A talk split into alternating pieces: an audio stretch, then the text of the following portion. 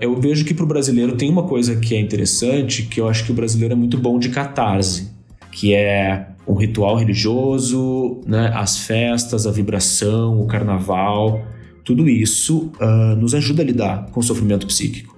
É terapêutico, mas não é terapia, né, e muito menos análise, porque para mudar o jeito que a gente pensa e sente, tem que passar pela palavra também. Né? O meu, meu sofrimento depende de como eu falo dele. E falar sobre ele é algo que a gente está aprendendo ainda. Você consegue pôr em palavras o que sente? Esse que você ouviu aí é o psicanalista e analista de cultura e comportamento Lucas Liedke. Ele virou um especialista em traduzir nas redes sociais e em memes o que muita gente sente, ao mesmo tempo em que ele explica conceitos importantes da psicanálise. É com ele o papo da edição sobre saúde mental, em que a gente pergunta: Você tá bem? Eu sou Isabelle Moreira Lima e você está ouvindo o podcast da semana.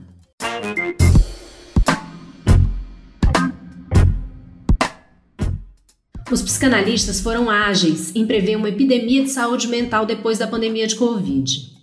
Depois de quase um ano e meio daquele começo e ainda com notícias de novas variantes que trazem tanta insegurança, problemas como ansiedade e depressão são cada vez mais comuns. A gente conversa hoje com o Lucas Liedke, que é psicanalista e virou um super comentador dessas aflições atuais nas redes sociais. Além de comentar com memes, ele faz vídeos e textos em que explica conceitos psicanalíticos. Ele acha que a gente precisa dar atenção e colocar em palavras o que a gente sente. E tem também uma visão otimista do que, pode acontecer. Ouve aí meu papo com ele.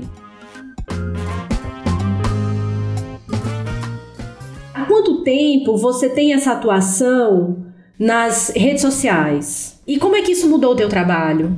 Três anos. Eu acho que tem um aspecto assim nas redes sociais que me atrai bastante, que é a capacidade de a gente experimentar algumas linguagens diferentes. Né? Então, a gente sabe que saúde mental se tornou um tema cada vez mais recorrente e importante por milhares de motivos. Né? E eu acho que quando a gente consegue, de algum jeito, trazer esse assunto para outras pessoas que talvez não tivessem um interesse ou tivessem preconceito ou algum tipo de repertório que não chegasse nisso, assim, nesse assunto de saúde mental, é, eu acho que pode ser um caminho interessante, até para abordar temas mais difíceis, né? Ou, ou que a gente não sabe muito bem como falar, que não necessariamente isso vem de um contexto familiar, né? Ou da escola. Culturalmente, a gente tem muito medo de pesar o clima até, né? Falando de sofrimento, de tristeza, de dores psíquicas, assim. Então eu acho que uh, um trabalho nas redes sociais e usando também um pouco de humor, eu acho que o meme de algum jeito abre os caminhos também, né? Você usa super bem. Eu acho ótimo. é, muito engra... é muito engraçado, mas né, ressoa, assim, faz pensar. Tem esse, essa história do xiste, né? Que é o, aquela risadinha nervosa, assim, que faz uma, uma falha na barragem do recalque. Né? Então o humor ele não é politicamente correto, porque ele sempre vai lidar de algum jeito com o inconsciente. O inconsciente não é bonitinho, não é certinho, não é politicamente correto. E aí nessa hora dá para liberar alguma coisa que está meio reprimida, né? Então é quase como se o meme fosse uma espécie de associação livre da cultura, que deixa vir para a superfície alguma coisa que está meio submersa. Né? Então Pode ser uma forma de, às vezes, você ri, não sabe muito bem explicar porquê, difícil de elaborar, mas pode também aliviar até um pouco, né? Algum sofrimento, assim. Isso é um gatilho para para conversa, para o desabafo. Agora, nessa época em que tem tanto julgamento, né? É, estamos na era do cancelamento, né? É, cê, tem me ser mal interpretado por usar dessa linguagem? A gente sempre é mal interpretado. Assim, a gente nunca vai ser interpretado como a gente gostaria de ser aquela história, né? A gente sabe mais ou menos o que a gente fala, a gente nunca sabe direito o que o outro escutou. Então, por que que segue, né? Por que que acompanha? Vai procurar outros, outras formas, outras linguagens também. Acho que tem um, tem um lugar também, às vezes, de quando você começa a ter uma base, assim, de seguidores que começa a vir uma certa responsabilidade, que eu super concordo, e que é muito interessante escutar uh, críticas também, né? Então, Poxa, Lucas, você fala muito de psicanalistas homens, por que você não fala tanto de mulheres? Né? Então, são, são pontos que é, é interessante a gente escutar. A gente está atento quais são os nossos as nossas miopias e os nossos preconceitos, assim. Mas quando a gente começa a entrar nessa linha do cancelamento ou de discurso de ódio, aí é melhor nem ouvir, nem escutar, nem, nem ler, né? Eu vi um vídeo que você fez em que você falava sobre psicanalistas que usam TikTok e que tinha gente que estava criticando isso, mas que era um jeito de democratizar um, um assunto que talvez muitas pessoas não tivessem acesso se não fosse por aquele meio, né? Eu acredito que as redes são muito importantes no sentido de até conectar pessoas que podem estar passando por algum tipo de mal-estar ou de sofrimento semelhante.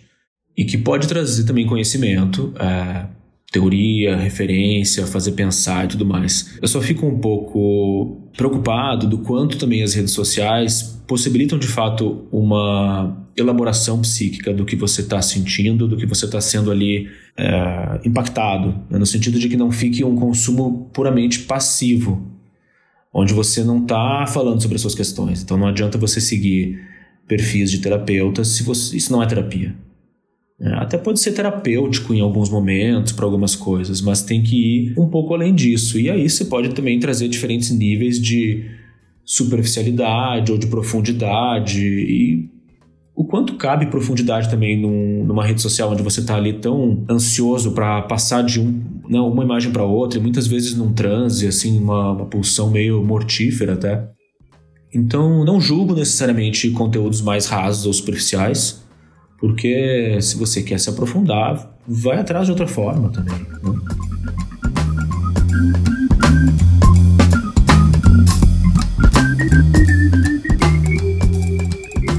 Agora falando, saindo um pouco das redes e falando de saúde mental de uma maneira geral, que herança é essa que a gente vai levar dessa pandemia?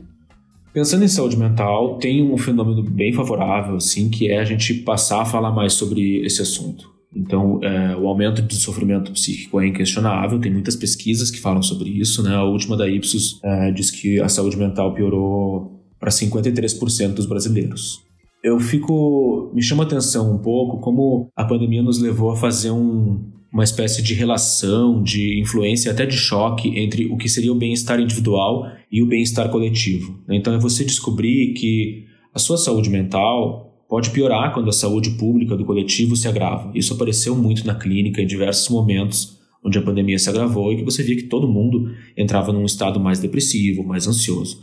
Ao mesmo tempo também tem essa relação entre a minha saúde mental individual do sujeito em oposição à saúde pública do coletivo, quando eu começo a fazer coisas que eu sei que eu não deveria estar fazendo, mas que eu faço isso em prol da minha saúde mental, né, porque eu não aguento mais. E no Brasil a gente viu muito esse fenômeno de uma pandemia que parece que acabou antes de acabar e por isso que ela parece tão longe de acabar. Né? Tem alguma coisa aí nesse país que parece que testa muito os nossos limites, assim, do quanto a gente consegue suportar o pacto social coletivo, o quanto a gente consegue lidar com o mal-estar na civilização e o quanto a gente consegue ter alguma liberdade, alguma margem para lidar com uma realidade que é compartilhada, mas também não ficar completamente abalado por isso, mas também não ficar acomodado, não ficar alienado. Tem uma, uma coisa que, que eu sinto que é muito. Uh, Interessante agora de pensar a respeito, tem um estudo da Pew Research, meio polêmico até, que diz que as pessoas que se identificam como liberais e progressistas, e principalmente mulheres, são as que mais sofrem de transtornos mentais em comparação com conservadores. É quase como se a gente começasse a operar em alguns modos psíquicos muito difíceis, assim, né? De um otimismo reprimido, um pessimismo defensivo, uma vigilância que tem eh, marcada por um ressentimento ou essa espécie de distopia cognitiva que parece que toma conta mais de uma, uma operação mais para os conservadores, assim, né, de negação da realidade. Então tem muitos reflexos uh, de circunstâncias sociais e culturais e ideológicas que acabam afetando o tipo de sofrimento que a gente tem hoje. Eu acho que essa é uma, uma herança da pandemia que é, no mínimo, interessante. Assim. Eu acho que o ser humano já passou por situações piores, melhores, diferentes, e no fim é sobre adaptação. Né? A gente tem que. Não tem outra forma se não for através. E estamos atravessando. E eu não sei se você tem esse tipo de dado ou se você sente pela sua experiência clínica. Tem mais gente buscando ajuda? Com certeza. Porque o estigma caiu, né? Foi reduzido. Se fala mais foi, foi reduzido. É, tem algo muito cultural também, né, que eu acho que está mudando aos poucos. A gente pensa em Buenos Aires, por exemplo, né, que é uma, tem a maior concentração de psicólogos e psicanalistas por habitante, assim, no mundo. É, fazer terapia lá é como ir no médico, cortar o cabelo, é a coisa mais natural que todo mundo uma hora faz, pelo menos de vez em quando. Aqui não é bem assim. Eu acho que tem muitos fatores também no Brasil que complexificam isso, assim, questões demográficas mesmo, sociais, que eu acredito que favorecem essa incidência e persistência de transtornos mentais, que é algo que já vinha acontecendo bem antes da pandemia, né? O Brasil já estava com esse sinal vermelho alerta, assim, porque a gente tem um aumento populacional nas periferias, a gente tem crises de econômicas com altas taxas de desemprego. Esse ano o Brasil passou de 22º para 14º no ranking mundial de países com maior taxa de desemprego. Então, como é que você vai cuidar da sua saúde mental se você não tem nenhum emprego? Né? Então, a gente entra num nível mais de sobrevivência, assim. E tem questões de gestão pública também, de um sistema bastante burocrático de saúde que não colaboram para que a gente evolua muito nesse sentido. Né? A gente não tem nem muito métricas de resultado, de indicadores que justifiquem questões orçamentárias para tratamento de transtornos psicológicos. Né? Isso é se a gente pensa numa rede de atendimento psicossocial, ela está basicamente focada num suporte para usuários de crack, né, por questões de sobrevivência de uma população muito marginalizada. Então, como é que você vai pensar sobre ansiedade, depressão da população? Tem uma caminhada assim que ainda é incipiente, né? Eu vejo que para o brasileiro tem uma coisa que é interessante, que eu acho que o brasileiro é muito bom de catarse, que é um ritual religioso, né? As festas, a vibração, o carnaval. Tudo isso uh, nos ajuda a lidar com o sofrimento psíquico. É terapêutico, mas não é terapia, né? e muito menos análise, porque para mudar o jeito que a gente pensa e sente, tem que passar pela palavra também. Né? O meu, meu sofrimento depende de como eu falo dele. E falar sobre ele é algo que a gente está aprendendo ainda. Você acha que tem o estigma de que a análise, o tratamento é, psicológico, ele é coisa de rico só? Eu tenho uma sensação de que terapia e análise é algo que de fato circula mais entre as classes mais altas, até por uma questão um pouco mais hum, familiar, assim, de hábito, de talvez não ter tanto esse preconceito.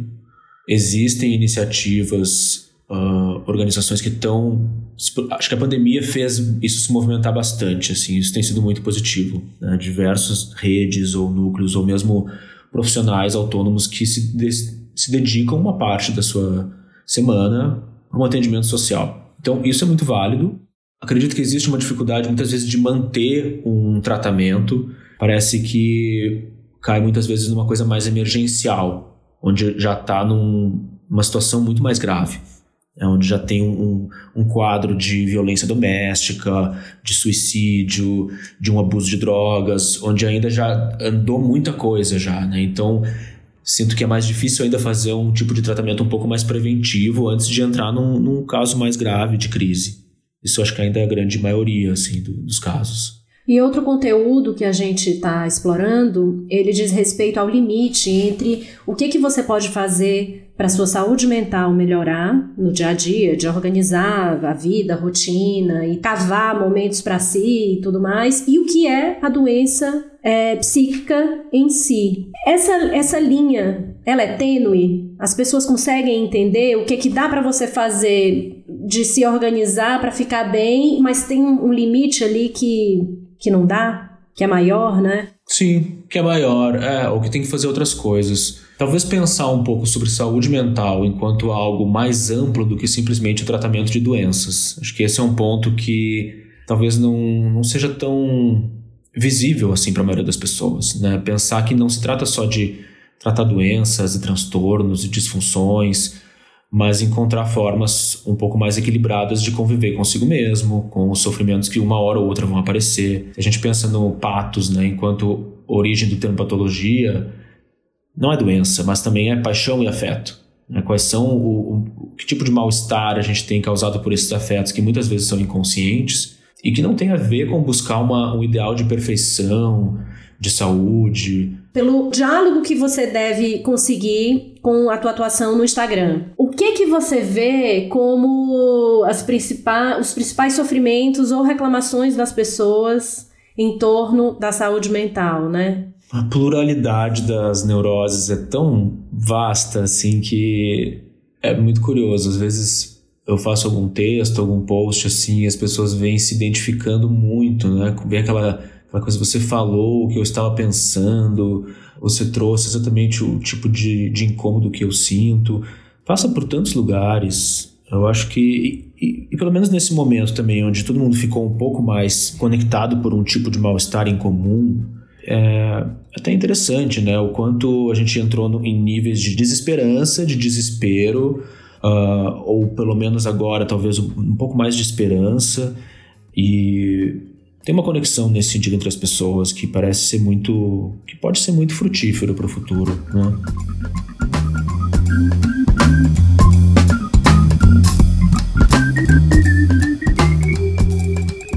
A gente, quando começou a discutir na reunião de pauta saúde mental, teve um estalo de que frustração era algo muito importante nesse momento, porque tem essa coisa de tipo, ah, estamos sendo vacinados, muito em breve a gente vai conseguir ir para a rua, rever as pessoas, é, voltar a uma vida, entre aspas, normal. Mas aí, novas variantes. Então, será que a gente está numa era de frustração? Será que é esse o mal-estar desse momento? Acredito que sempre foi. Sempre existiu a frustração. Tem uma ideia assim que eu acho interessante, que é essa coisa do mal do mal externo, né? Que é essa essa noção de que o mal está lá fora. Né? Isso está muito presente atualmente, né? O mal é o vírus, ou o mal é o governo, são as empresas. O mal não está em mim. E com isso é um tanto perigoso porque a gente não se implica muito bem nas nossas frustrações. Tem uma, até uma, uma questão um pouco de o quanto a pandemia virou uma grande desculpa para a gente não realizar coisas que a gente, nossos desejos, nossos sonhos. Então, claro, é, isso é verdade, mas no momento em que talvez a pandemia se ameniza, como felizmente vem ocorrendo, será que a sua frustração de fazer tal viagem, ou de se relacionar, de encontrar certas pessoas, de fazer a festa de casamento, de abrir um novo negócio, enfim, diversas, diversos sonhos ou desejos, a gente vai ter que se haver com isso agora. Né? Se tudo der certo, a gente não pode mais usar a pandemia como pretexto para não realizar algumas coisas e, e falar dessas frustrações e fazer um balanço do que, que a gente quer. Eu, eu enxergo a pandemia como uma espécie de alargamento do vacilo neurótico, né? Que é aquele vacilo que é que diz assim, ainda não é a hora de realizar o meu desejo ou já é tarde demais para isso. Quando que é a hora de realizar o seu desejo? Quando que é a hora de realizar o seu desejo durante uma no meio de uma pandemia ou no fim de uma pandemia? E aí aconteceu muita coisa, né? todas as dificuldades de relacionamento, seja pelo excesso de convívio ou falta de convívio, a solidão, questões de intimidade, a forma como cada um, com seus perfis mais extrovertidos ou introvertidos, foi lidando com as restrições sociais. Então, não dá para não pensar também nas crianças e nos adolescentes. São coisas que a gente não tem ideia do impacto, da repercussão que isso vai ter na formação não só escolar, mas identitária de cada um, né? E que a gente vai descobrir só daqui a alguns anos, assim, porque tem uma desintegração social, assim, muito problemática. E sim, estamos frustrados e cansados.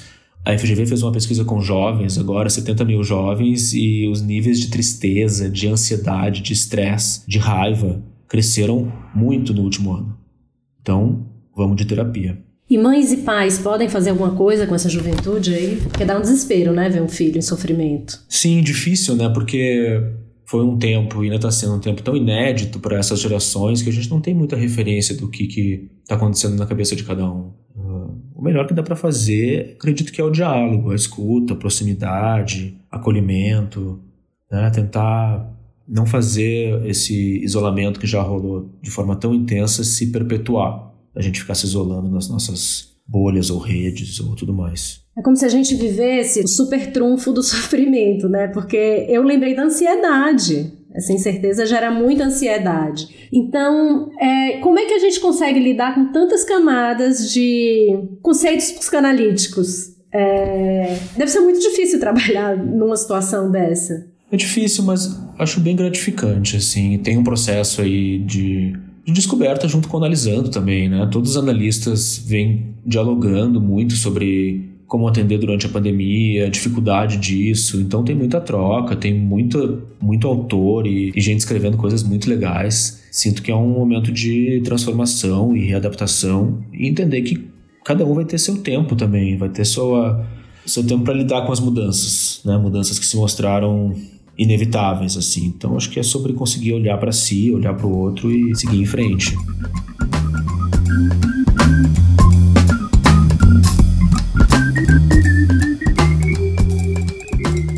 No, no começo da pandemia, as pessoas falaram muito do novo normal e de como sairíamos. Os, alguns muito otimistas é, acreditaram que sairíamos dessas melhores, o mundo ia se transformar. Hoje, mais de um ano e meio nessa, o que, que você acha, Lucas? É, a história do normal é sempre mais complicado porque na psicanálise, principalmente, a gente não trabalha muito com a ideia de normal, né? Porque ela, ela tira tanto da singularidade de cada um. Então, claro que existem médias e indicadores, padrões sociais e culturais, mas eles podem, inclusive, dar uma patologizada na singularidade de cada um, né? do que, que é normal, o quanto você pode estar tá se sentindo bem ou não estar tá se sentindo bem. Uh, a gente tem que abrir um. Isso não cabe no psiquismo, né? Esse, essa ideia de normalidade. Então, melhor nem se apegar muito, assim. Não acredito muito no, no normal. E nem vou atrás muito dele. Não sei, a minha sensação é que a gente passou por um tempo tão difícil que não acabou ainda e que a gente deveria talvez começar a conseguir falar e articular, teorizar sobre também sobre esperança, também sobre alegria, porque a gente tem pensado tanto sobre perda, tanto sobre luto, sobre a tristeza que se confunde com depressão, sobre o cansaço. Como é que a gente vai falar de descanso? Né? Como é que a gente vai falar da alegria e da euforia e de um retorno à capacidade de sentir prazer em situações que antes nos davam prazer e que hoje a gente já nem sabe direito se sente prazer?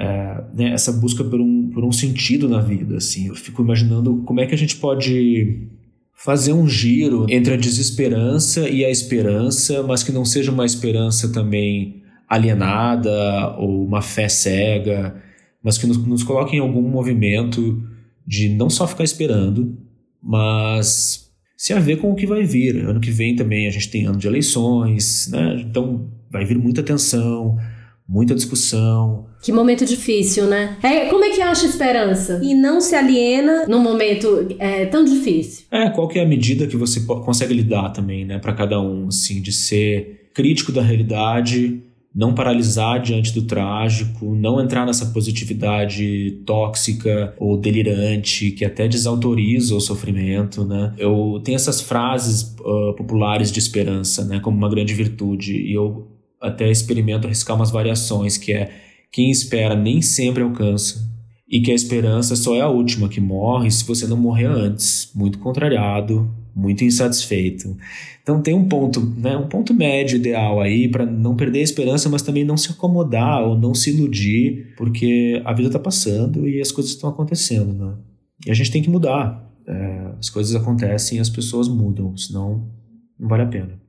Eu queria agora então te perguntar sobre o futuro. É, tem gente que prevê uma coisa, vai, se um dia a pandemia acabar, uma coisa meio anos 20, uma euforia, uma grande festa. Você, você tem algum palpite sobre isso? Acredito que sim. Vou até puxar um pouco. A gente fala tanto mal do Brasil, né? E vou até puxar um pouco pro nosso lado, assim. Se o Brasil foi, com certeza, a pior gestão, administração, contenção da pandemia no mundo, vou falar um grande clichê, talvez a gente consiga fazer uma grande virada depois de ser um lugar muito alegre e muito festivo e muito criativo e expansivo e otimista. Ainda que essa, esse otimismo às vezes seja um tanto alienado e ressentido no fundo, mas saindo dessa de algum jeito, pode ter um salto muito importante, muito interessante.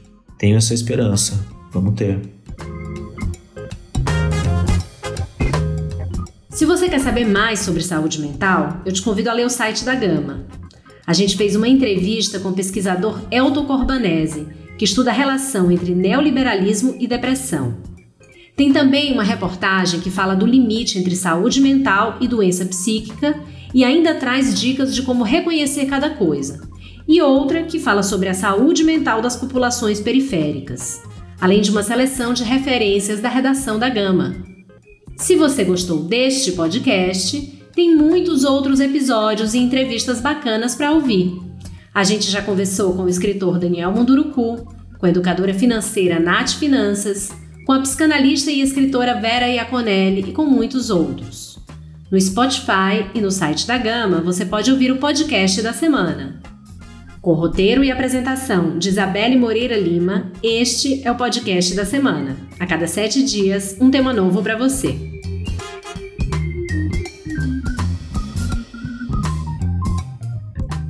A edição de som é do Roberto Soares. Até semana que vem!